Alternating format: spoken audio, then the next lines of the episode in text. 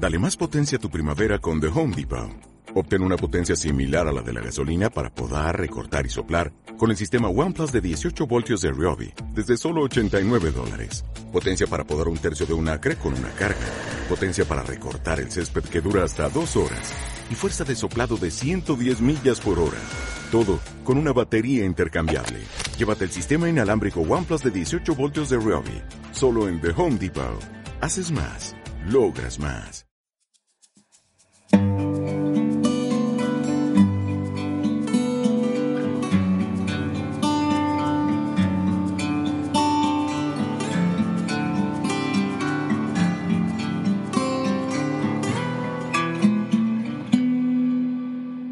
A todos y a todas.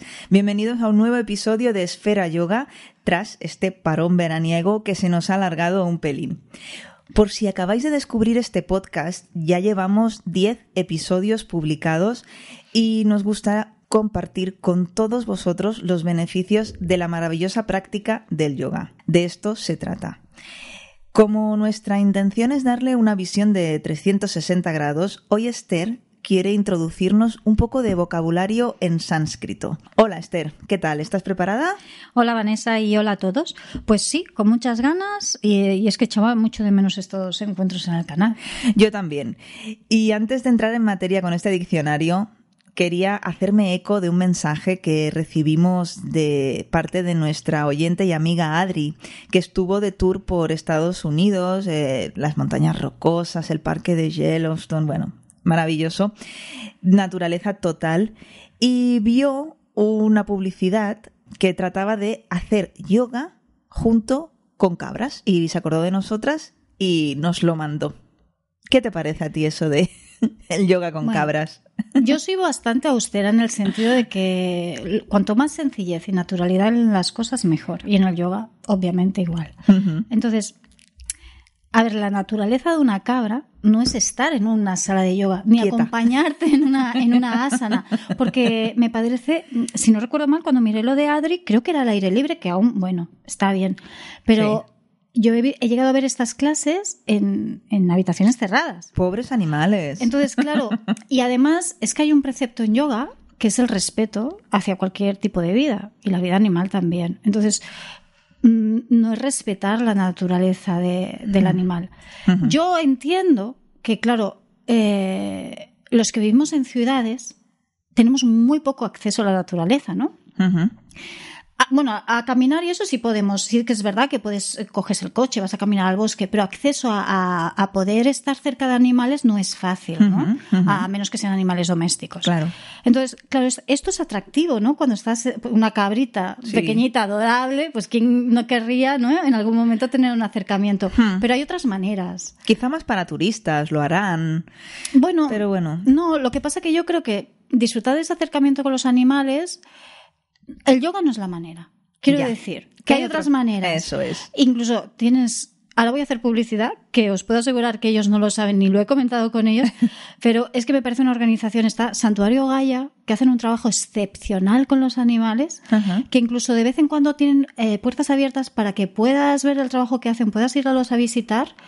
Eh, trabajan a través de donativos y es para ayudar a los animales, ¿no?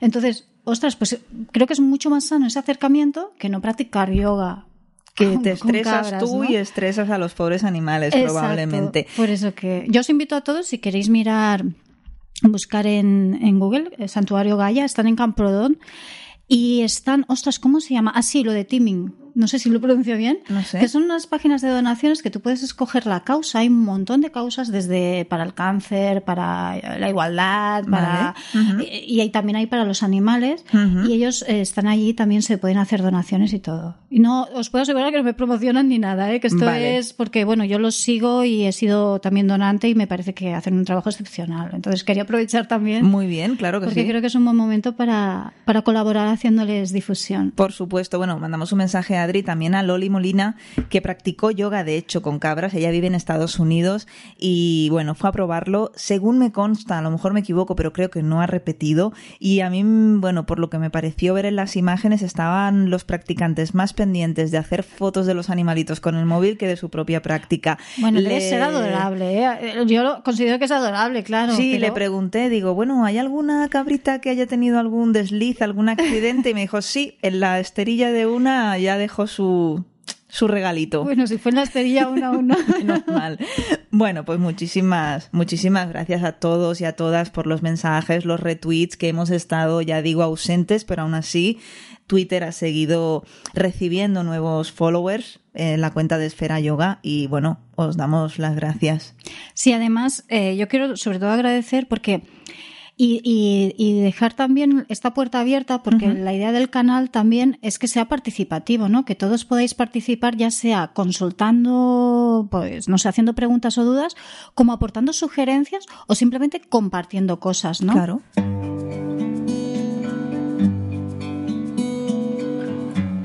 Y sin más dilación, vamos a empezar con este pequeño diccionario de sánscrito que vamos a estudiar hoy. Y si te parece, empezamos por una de las palabras más populares, que sería el mantra Om. El mantra Om simboliza el primer sonido, el, el sonido del universo el sonido del que emergen todos los demás sonidos, la creación del universo, la energía creativa, el Big Bang. La teoría es que después de esa gran explosión el universo está en continua eh, expansión. Sí. Y esa expansión también tiene sonido. Om simboliza el sonido de la creación, la explosión y posterior expansión. El sonido original del universo. Por eso se dice que todos estamos unidos a través del Om. Y es un, es un mantra que en casi todas las sesiones de yoga en algún momento vas a encontrar. Muy bien, pues seguimos con el siguiente y vamos a hablar de otro súper, súper típico que seguro que a todos y a todas os suena, tanto si sois practicantes de yoga como si no, que es el saludo namaste. Mi ser interior saluda a tu ser interior. ¿Eso quiere decir namaste? Eh, a ver, más o menos. Hay que entender que el sánscrito no se puede eh, Traducir de manera literal, ¿no? Exacto. son conceptos. Entonces, eh, hay muchas formas de decirlo, pero la, idea es que es eh, el saludo de. Es como mi esencia. Saluda a tu verdadera esencia. Es yo veo el ser que hay dentro de ti y te saludo desde mi verdadero ser. Es un saludo o despedida y también refleja humildad. Yo me inclino ante ti. Es otro, entraría dentro del concepto. Hay que entender que con las palabras en sánscrito y mantras nos quedamos en hacer esa traducción literal de las palabras. Se trata de entender el concepto que quieren reflejar. No es tanto el cómo, sino el qué. Al recitarlas, más que entenderlas a nivel intelectual, se trata de sentirlas, de experienciarlas, de dejar que pasen a través de nosotros, de forma es como mm, para comprender o experimentar verdaderamente su esencia, hay que silenciar el intelecto. Vale. Otra que también he escuchado muchas veces es Shanti. Paz. Ah, Esta es bastante. Sí, sí. se usa. Yo creo que ah, es una palabra además que ha pasado las fronteras de las clases de yoga. Es muy común de. En Hatha Yoga es, se canta Hatha Yoga al acabar. Y es como una invocación a la paz, ¿no? Om Shanti, Shanti, Shanti. Bueno, a lo largo de los 10 podcasts anteriores, además de estos, hemos nombrado otros muchos términos. Si te parece, hacemos un poco de memoria y empezamos por el fundamental. El principio, ¿no? Yoga. Unión de cuerpo, mente y espíritu. Vale. Y luego los diferentes tipos de yoga también tienen su, su significado, por supuesto. Nombraremos algunos, vale.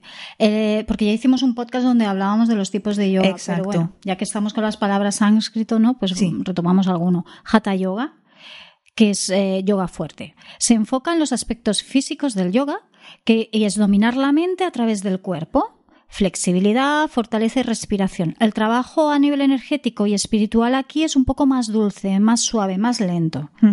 Kundalini, serpiente.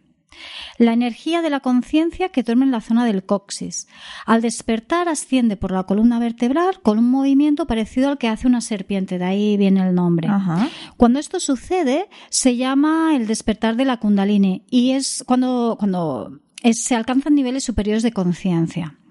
El yoga kundalini busca la transformación del ser, basado en crillas donde hay también trabajo físico, pero que a nivel energético y esp- y espiritual es un camino más directo que otros yogas Ajá. y está basado en la intención de tener activa y hacer ascender eh, esta energía kundalini. De ahí eh, acabo de nombrar en la otra definición la palabra kriya, ¿no? Ajá. Pues kriya significa acción. Son series de ejercicios donde se combinan posturas, contracciones musculares, métodos de respiración y sonidos con un determinado objetivo en una secuencia y orden específico. Son habituales el uso de respiraciones poderosas, movimientos intensos que estimula, drena, intensifica y hace fluir la energía dentro de nosotros. Y estas posturas de las que hablas en sánscrito son las asanas, ¿no? Exacto.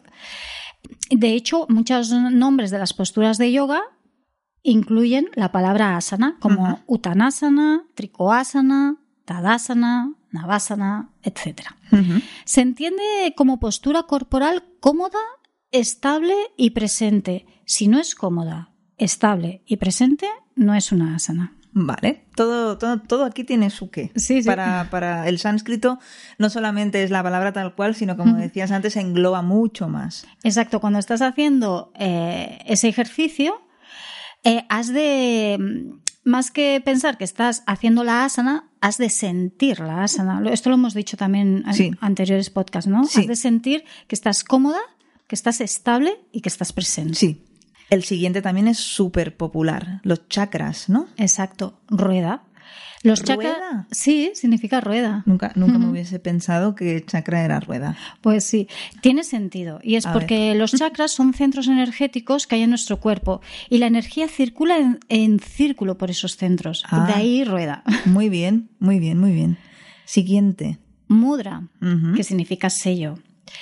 Es la postura que se realiza con las manos con un determinado fin. Es por eso, mira ser, pues eso, la- como un sello, ¿no? Que Ujú. realizas con los dedos. Es a nivel energético, ¿eh? También. Muy bien. Sankalpa. Ujú. Esta la conoces, ¿eh? Esa la conozco. Todavía tengo un hilo enganchado en la muñeca desde enero y no se cae. O sea que bien, me acuerdo del Sankalpa. Definición, pues oración, idea o concepción afirmativa, importante lo de que sea afirmativa, siempre en positivo, creada en la mente o en el corazón con la determinación de alcanzar algo. Además también me dijiste y comentamos aquí en el podcast que siempre ha de ir en tiempo presente. Ha de ser como si ya lo, hubiera, lo, tuviera, lo hubieras conseguido y ¿qué más? Y ya está. ¿no? En presente No- y, no y- sin usar nunca palabra negativa. O sea, no fumaré más, no. Eso no Sino, vale. estoy libre de humo, por De ejemplo. humo. Muy bien. O estoy libre del tabaco. Siguiente. Pranayama. Prana es la energía vital, el aliento. Se relaciona con la inhalación y ayama es la expansión. Lo que quiere decir pranayama son técnicas de respiración para expandir la energía vital. Al inhalar absorbemos prana y lo expandimos dentro de nosotros. Y de ahí venía el contrapuesto, ¿no? El apana, también súper importante. Apana significa eliminación. Por eso se relaciona con la exhalación. Micción, defecación, eyaculación es la limpieza del sistema corporal. Drenamos y desintoxicamos el cuerpo. Nos deshacemos de aquello que no nos sirve. De ahí también usar la exhalación como un canal para soltar tensiones o cargas mentales o emocionales. Una buena exhalación cuando estamos sobrecargados es pura medicina. Totalmente de acuerdo. Tú inhalas, por ejemplo, en dos tiempos, pero al exhalar te entretienes en hacerlo en cuatro y totalmente consciente y es como si soltases una carga, todos los malos rollos del día se van. Exacto. Parece sí mentira. que tiene una función fisiológica en el cuerpo, pero también a nivel, a nivel emocional. To- Total. Totalmente, totalmente. Banda es eh, llave, candado, sello, cierre, cerradura. Viene- el concepto vendría a englobarse ahí. Y se usa para contener o dirigir la energía. Las bandas, además, por lo que a mí me suena, es como, bueno, una contracción muscular que se hacen sobre todo en las clases de Kundalini y si no estoy mal, mal encaminada, sobre todo con el abdomen, con la zona abdominal, ¿no? Sí, en realidad hay tres. Es Mulabanda, que es la cerradura de raíz, eh, que es la contracción muscular del punto del ano, suelo pélvico y el punto del ombligo. El punto del ombligo no me refiero al ombligo, ¿eh? es un punto la parte concreto del vientre. Está como es un, el, está como un par de dedos más o menos, ¿eh? debajo del ombligo y unos dedos también hacia adentro. Sí. Es un, punto que hay ahí dentro. No, es, no, no, implica toda la faja abdominal. Aunque cuando se contrae, realmente vas a sentir como la, la, la faja abdominal se, sí, Como imaginar que un hilito te tira por dentro del suelo pélvico. además, lo del suelo pélvico está súper bien, porque lo podemos llevar a los ejercicios Kegel, ¿no? Que sí, y recordemos que los hombres también tenéis suelo pélvico. Exacto. Que no se os olvide. Luego está Odiana Banda. Es la cerradura de diafragma. Vamos subiendo. Exacto. la contracción muscular de, de Mulabanda, la primera, lo que hace es que Ahí es como que alimentamos la energía y de ahí la impulsamos hacia arriba. Cuando hacemos Udiana Banda, nos ayuda a mantenerla arriba y que no baje, que no vuelva a descender. Y luego llegaremos a Yalandara Banda, que es la cerradura de cuello, que es meter hacia adentro un poquito la barbilla, sin dejar caer la cabeza hacia adelante. Vale. Entonces ahí es cuando la energía puede ascender hacia arriba y hacemos que no la, mantenemos arriba, hace que no, que no vuelva a caer hacia abajo. Muy bien. Aplicando estas contracciones protegemos al cuerpo físico, como son las cervicales, lumbares, etcétera, en las posturas de yoga y además nos ayudan a corregir la postura, porque cuando las aplicamos automáticamente estamos corrigiendo la alineación de la espalda. Claro. A nivel energético, pues eso, estamos trabajando con, el prana, la energía vital. Y esta energía vital es, se mueve por el cuerpo a través de los nadis. Uy, eso de los nadis no me suena a mí. Cuéntame. No se suele oír tanto, pero es, es, un, es importante. Y a veces puede ser que en, algún, en alguna clase se diga, bueno, pues nadi, canal. Esa es la traducción. El cuerpo está compuesto de 72.000 canales sutiles por donde se mueve el prana. Y los principales serían Pingala, que es el nadi principal derecho, Ida, que es el nadi principal izquierdo, y Shushuma Nadi, que es el canal central. Y de ahí entraríamos en Nadi Shodana. Es una práctica de respiración, es una limpieza del canal. Son prácticas de pranayama que limpian y purifican los nadis o canales energéticos sutiles para que la energía pueda fluir libremente, que no haya bloqueos y todo esto. A ver, otras palabras que podamos escuchar en una clase de yoga relacionadas con la respiración o pranayama. Seguro que hay un montón. Estas, y además, estas te van a sonar más. Sí. ¿eh? Kapalabhati. Esa me suena. Sí. Kapala significa cráneo y bati es brillo. Es una respiración que limpia las vías respiratorias y aclara la mente. De ahí lo del cráneo y el brillo. Es que me encanta además, es que le pega todo. Sí, se usa generalmente en Hatha Yoga. Da mucha energía. Cuando tienes un día abajo, te pone a 100. Sí, sí, sí, sí. Y de ahí pasaríamos a la versión kundalinera que mm, tiene, es parecida, pero bueno, tiene alguna especificación. Ahora no nos vamos a, poner a explicar cómo se hacen porque no sería tema de otros, de otros programas. Sí, sí, sí. Pero, y en Kundalini se llama Agni Pran. Agni, que significa fuego. Es la respiración de fuego. Esta así que... La conocemos, los practicantes de yoga seguramente que la conocemos y seguramente que a más de una y a más de dos nos ha costado familiarizarnos un poco porque mm. hasta que no dominas la técnica estás ahí un poco... Pero cuando la dominas, de verdad que es súper gustosa, es súper agradable, a mí me encanta. Sí, sí, sí, sí, sí. En otros podcasts hemos hablado de, de, la respiración de fuego mm. también por encima. Si queréis, si no habéis escuchado los anteriores, pegadles un repaso porque hay cosas súper interesantes, como por ejemplo en el número 8 que nombrábamos la palabra mantra, que no estamos, eh, de momento no hemos tocado. Bueno, es una palabra que, se usa pues sobre todo para meditar. Y la traducción me parece fabulosa, vamos, porque es man significa mente y tra es liberar. O sea que mantra es liberar la mente. Me encanta. Oraciones que al recitarlas tienen un efecto transformador en la mente. Y si no te transforma la mente, por lo menos no estás pensando en lo que te ha dicho tu jefe esa Mm. mañana. Estás ahí con, con el mantra y por lo menos, si no consigues eh, el objetivo de decir, bueno, eh, eh, mi mente se transforma, al menos en ese ratito vas a estar desconectada de Mm. las penas del día a Y día. tampoco hay que estar pensando, con este mantra mi mente se está transformando, porque en realidad eso va, va a suceder por sí solo, no hay que hacer nada. O sea, eh, no hay que hacer nada, me refiero a que todo es mucho más sencillo. Simplemente pues hay que recitarlos y ya el cambio se, se va a dar por sí solo. Todo llegará. Es no, lo que te decía, reducir un poco el intelecto y dejar que el mantra te, también te traspase, ¿no? Y, Ujú. y el- el- la transformación se da, se da con la práctica, por sí sola. ¿Cuáles serían entonces los mantras más conocidos? Satnam, uno de mis preferidos también. Eh, de hecho, me da, siempre que lo canto me da mucha paz. Es Sat significa verdad y Nam es nombrar. Satnam en nombre de la verdad. Vuelvo a repetir, es un concepto, porque seguramente que alguien eh, conozca Satnam con la traducción con otras palabras. Pensemos en la esencia, ¿no? en el concepto que hay detrás, más que en buscar en la exactitud. La porque, literalidad de cada palabra. Sánscrito es difícil ¿eh? encontrar un. Sí que hay palabras que sí que tienen un de esto más exacto, pero ya te digo que encierran un concepto entonces. Que es cierto que a veces intentamos poner palabras a las cosas, pero incluso a veces no se pueden definir, porque hay, hay sensaciones, y sobre todo en yoga y en la meditación, que por mucho que las describas con palabras, no tienen descripción, porque solo se pueden entender cuando las experimentas. A través de la práctica, experimentándolas. Las palabras a veces se quedan cortas para poder... No, no se pueden definir, Ujú. solo se pueden sentir para, para entenderlas, ¿sabes? Lo que. Bueno, más que entenderlas, porque es el intelecto el que quiere entender, sino es como, como que de pronto se abre una ventana y, y ves, mm, te traspasa, no sé cómo explicarlo, Sí, y, sí, y- se y entiende eso no se puede perfectamente. expresar. Sí, se entiende perfectamente.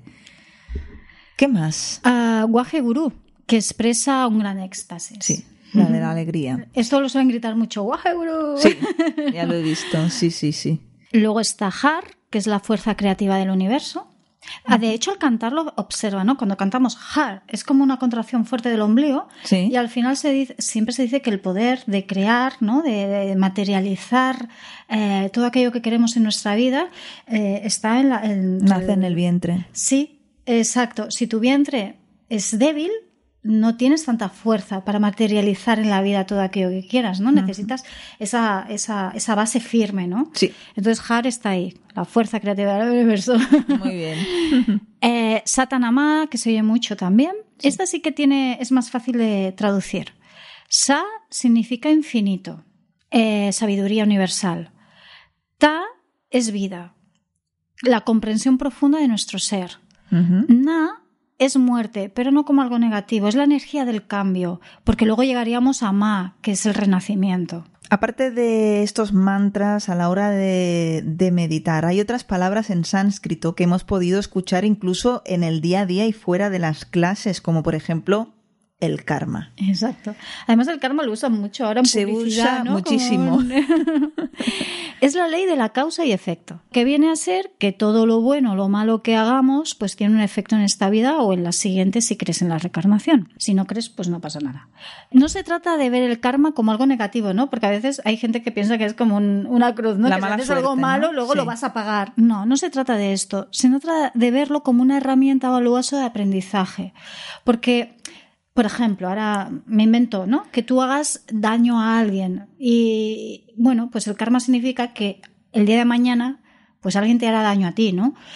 Cuando tú sientes ese dolor, vas a empatizar, vas a entender que, que tú hiciste el mismo daño. A veces si no lo vivimos, si no lo experimentamos, no somos conscientes, ¿no? Y es una forma, por eso es una herramienta de aprendizaje, ¿no? Hay que verlo como una, como un... Castigo, Exacto. como No Dios te va a castigar. No. que se decía. Y hay mucha gente que dice, esto es que ahora se dice mucho. Yo creo que se dice más porque la gente ya es, mm, no tiene tan por la mano como antiguamente, aquello de hasta mañana si Dios quiere o no hagas esto que Dios te va a castigar. Entonces, eso es yo lo que estoy viendo incluso en personas mayores que te dicen, cuidado con el karma, o el karma esto, o el karma lo otro. Y el karma, por lo que tú acabas de explicar, es una herramienta eh, de aprendizaje y también para mm, empatizar más Con no hagas a los demás lo que no quieras que te hagan a ti. Exacto. Y otra cosa es eh, preguntarnos, eh, ¿es Dios? Si alguien cree en Dios, pregunto, si alguien cuando dice esta frase es porque cree en Dios, ¿es Dios quien te castiga o son tus propios actos los que te castigan? ¿no? Hay que empezar a hacernos responsable y no culpar a un tercero, ¿no? Muy bien, por supuesto, por supuesto. Este karma aplicado a otra cosa. Karma yoga. Es la acción desinteresada, eh, pero de palabra o acción. Quiero decir que son las buenas obras, ¿eh? Pero a veces la gente cree que solo es cuando hacemos obras eh, de forma con los actos, ¿no? Y en cambio también pueden ser de palabra. Por ejemplo, que cuando criticamos a alguien mm, no podemos decir que estemos haciendo karma yoga, precisamente.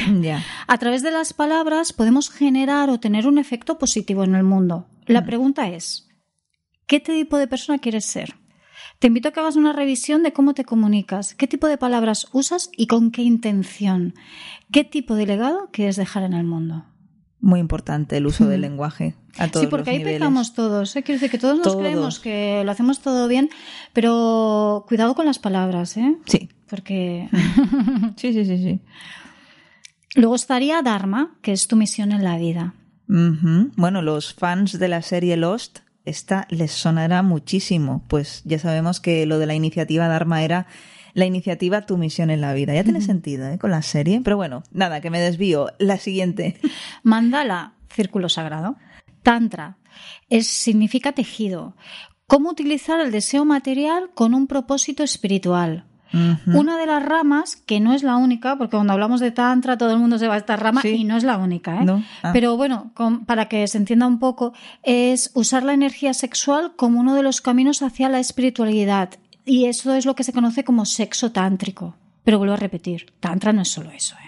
Vale, vale. No, no, me, no me voy a meter a opinar porque lo desconozco, no lo, he, pa- no lo he practicado nunca. Bueno, viene un poco también del Tao y cosas. Yo, como no lo practico, sí que he leído cosas sobre ello, porque bueno, creo que está bien informarse, pero como no lo he practicado, pues ni lo critico, No. ni tampoco le, le voy a hacer publicidad, ni le, mm, porque lo desconozco. Siguiente. Samsara es el ciclo de nacimiento, vida, muerte y reencarnación. Nirvana A ver. es la liberación de los deseos y del sufrimiento, ¿no? Cuando se dice llegar al nirvana, que es como es el final del ciclo de los renacimientos. Y por eso ahí se, se llama que es el final del sufrimiento, ¿no? Fusión con el todo, con la totalidad. Y luego estaría Ayurveda, que esto sí que nos suena también un poquito Sí, a todos. sí. Ahora está también muy de moda. Sí. Y lo que encierra la palabra Ayurveda son ciencias de la vida. Es un sistema tradicional de medicina en la India. De acuerdo. Y en Ayurveda usan mucho la alimentación del día a día Sí. como preventivo de la enfermedad. Sí, sí, sí, sí. No es tanto el curar, sino como mantener. Y además es que has dicho eso, está de moda y tal, en muchas páginas web lo lees, ¿no? Eh, Esto es la alimentación de tal. ¿Qué más? Eh, ahimsa es la no violencia. Es no causar dolor físico o emocional con el pensamiento, palabra o acción, lo mismo de antes. Sí. El respeto por la vida en todos sus sentidos, no solo hacia los otros seres humanos, ¿eh? también animales, etcétera. Esta me gusta mucho, Ananda. Sí. Alegría, felicidad suprema. En Decathlon la temporada pasada vendía- vendían una camiseta que ponía Ananda en, grati- en grande. Bueno, es un buen, una buena palabra para llevar una camiseta, ¿no? muy chulo. Satya, que es la verdadera verdad, la realización de la verdad. Sadhana, hay gente que dice sadhana, depende cómo lo pronuncies, sadhana, bueno.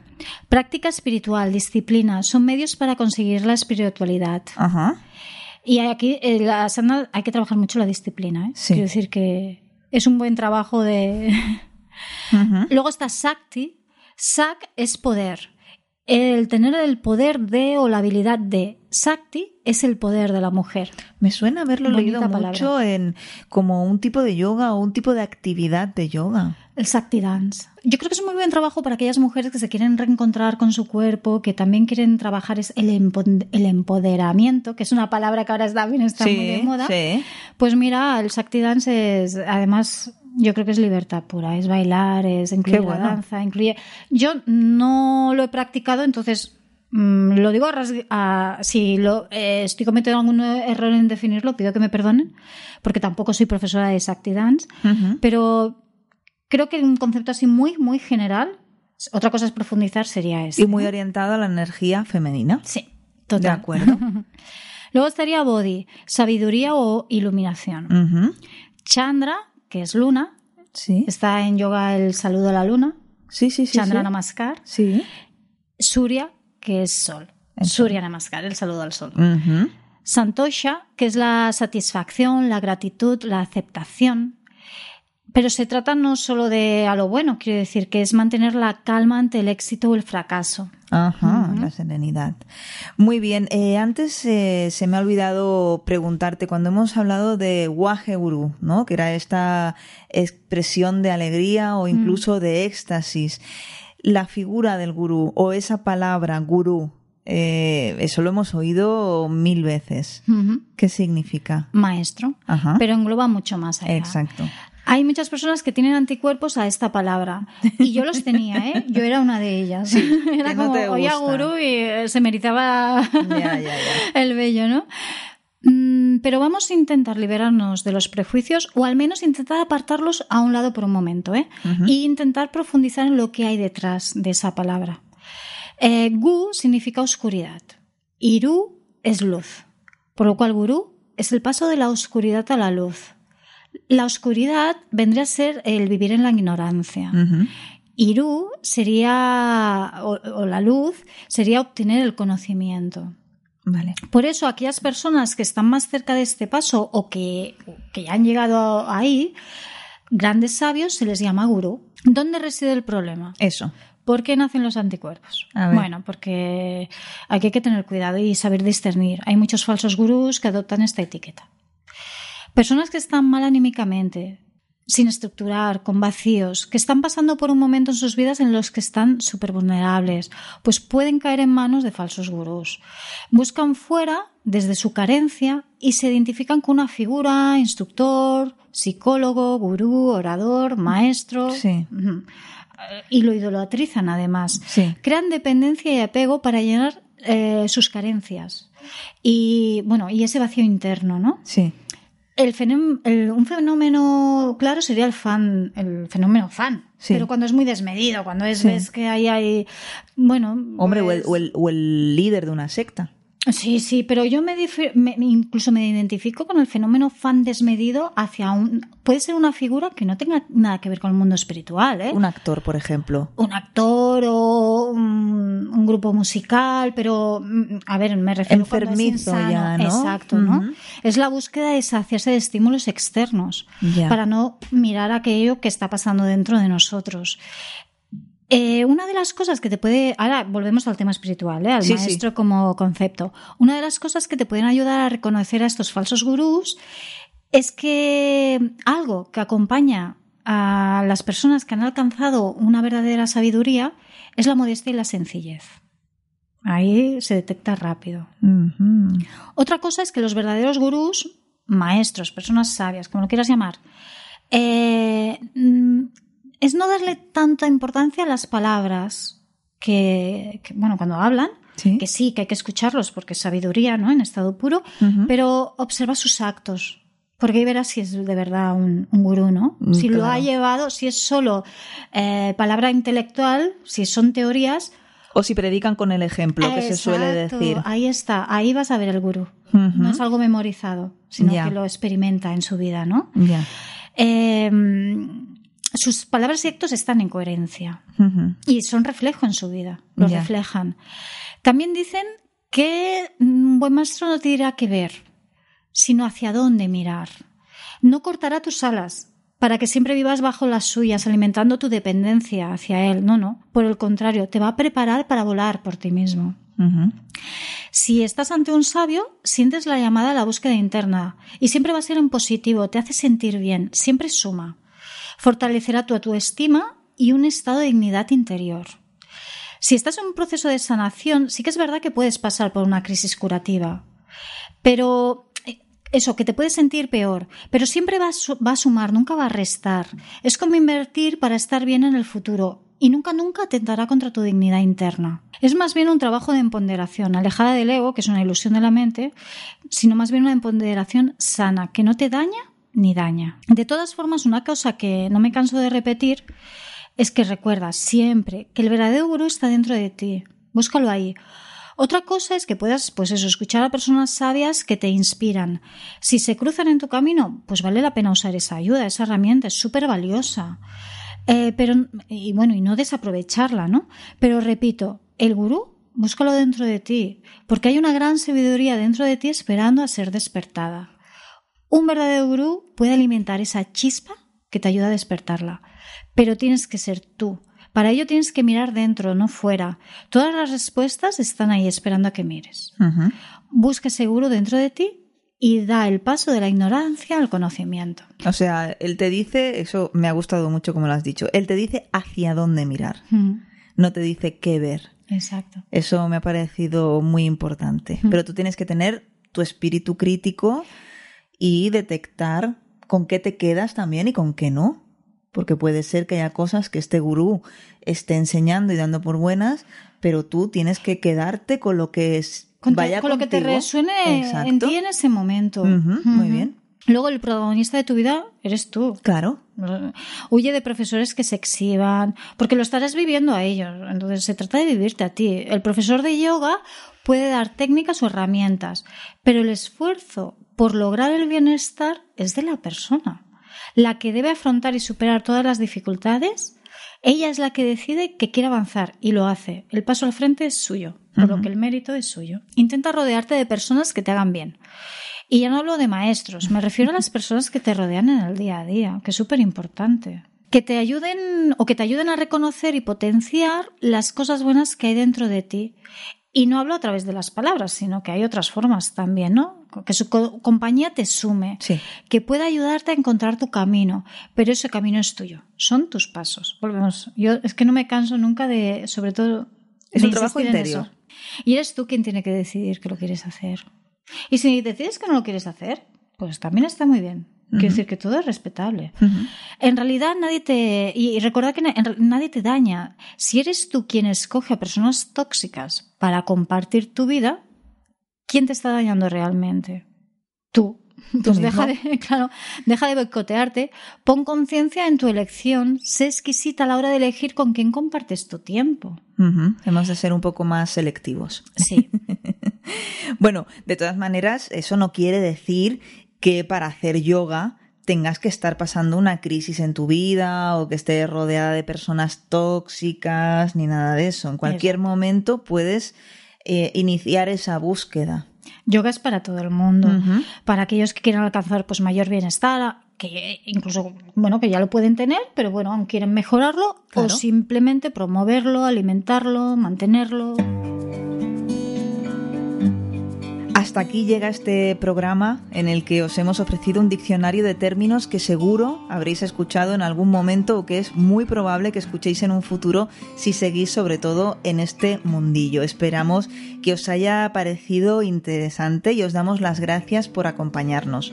No olvidéis que nos encontráis en ebooks, en iTunes y en Twitter como esfera-yoga.